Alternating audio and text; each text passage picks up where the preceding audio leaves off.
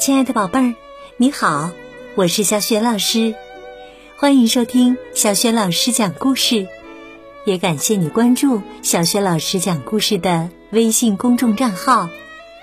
今天呢，小雪老师带给你的绘本故事名字叫《聪明的枪鲫鱼》，还有《地球的塞子》。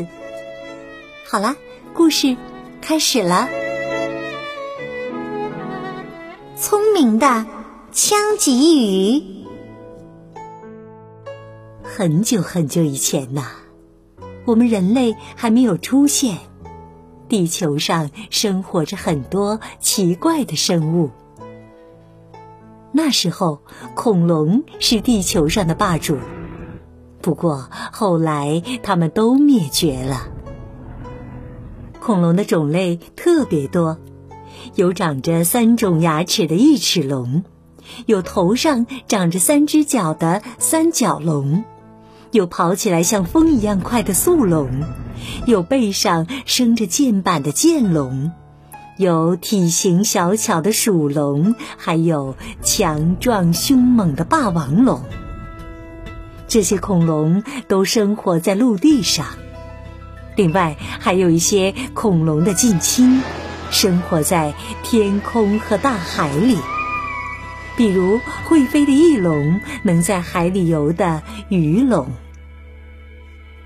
除了它们，当时还有一种特别聪明的生物，名叫枪棘鱼。它们生活在海洋里。在那个遥远的年代，火山经常爆发。由火山爆发而引起的地震和海啸也十分常见，恐龙们早就习以为常了，根本不把它们当回事儿。恐龙们经常冲着火山大喊：“快瞧啊，那个怪物又开始喷火了！哈哈哈，太有趣儿了！”可是有一天呐，火山喷发的火焰比平常猛烈一万倍，大地也开始剧烈的颤抖，海上的波涛一浪高过一浪，好像要吞噬一切。宝贝儿，你猜的没错，恐龙灭绝的那天到来了。可惜呀，他们一点儿也没意识到。枪鲫鱼十分聪明，是唯一感觉到危险的生物。它立刻发出了警报：“大家注意了，今天的情况非常严重，我们甚至有灭绝的风险呢！”鱼龙一点都不在乎：“嗨，不过是一场海啸罢了，我们见的还少嘛，是吧？”看到鱼龙不听劝告，枪击鱼有些着急。他从水中探出头来，高声喊道：“大家赶紧找个安全的地方躲起来，不然来不及了！”可陆地上的恐龙仍然悠闲地散着步。他们冲着枪击鱼说：“我们又不是傻子，这只不过是一场地震而已。”你何必大惊小怪呢？空中飞翔的翼龙听了，哈哈大笑起来。哈哈，太荒唐了！不就是一次火山爆发吗？不，这回不一样，我们将面临灭顶之灾呀！大家赶紧躲起来吧！可是啊，大家还在嘲笑着枪鲫鱼。胆小鬼，要躲你自己躲去吧！枪鲫鱼一看劝不动大家，只好自己躲到了海底的最深处。很快，地震将大地上的一切震得粉碎，火山喷出的岩浆把一切都烧焦了，海浪几乎淹没了所有的陆地。那些不听劝告的生物都从地球上消失了而枪击鱼活了下来。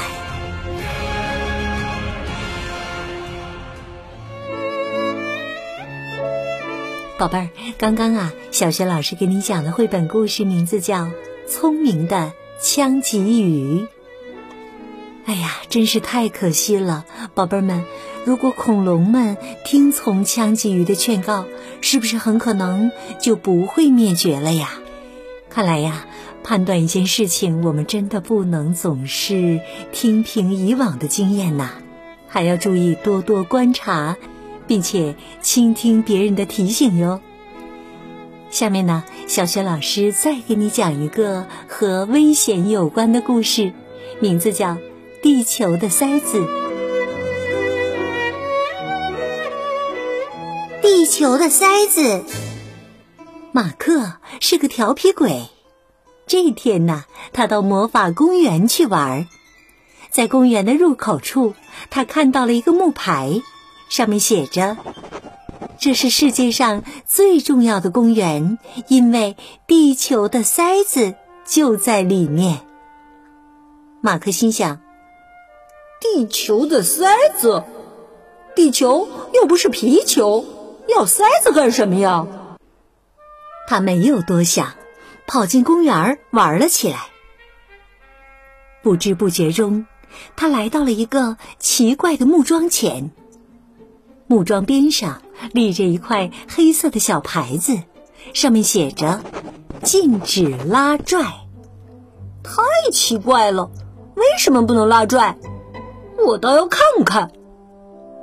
马克双手抱住木桩，又拉又拽，咦，呃，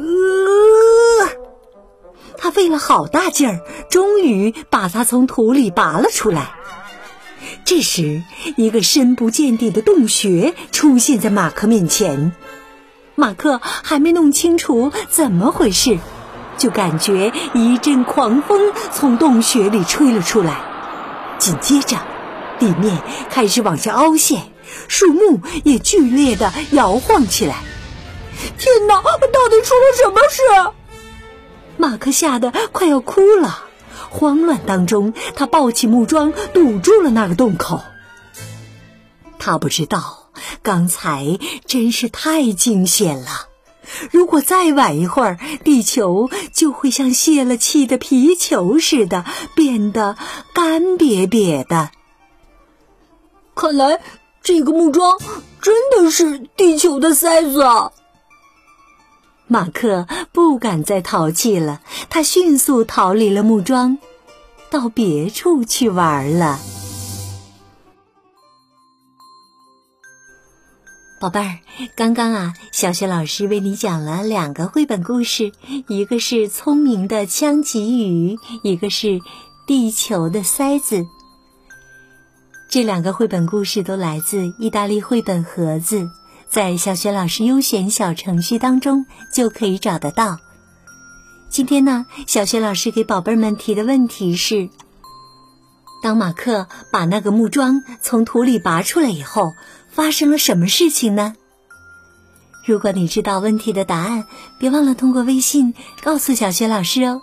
小学老师的微信公众号是“小雪老师”。讲故事，亲爱的宝爸宝妈，欢迎你们来关注，宝贝儿就可以每天第一时间听到小学老师最新的故事了，还可以听到小学语文课文朗读等很多丰富又实用的音频，也有我的原创文章和丰富的活动。喜欢我的文章和故事，别忘了多多转发分享哟。好啦，故事就讲到这里啦，亲爱的宝贝儿。你是在晚上听故事吗？是否有了困意了？如果是的话，可以和小雪老师进入到睡前小仪式当中了。首先呢，还是和你身边的人说一声晚安，给他一个甜蜜的微笑和暖暖的抱抱吧。然后啊，盖好被子，闭上眼睛，从头到脚放松身体，放松心情。祝你今晚安睡，好梦。明天的小学老师讲故事当中，我们再见。晚安。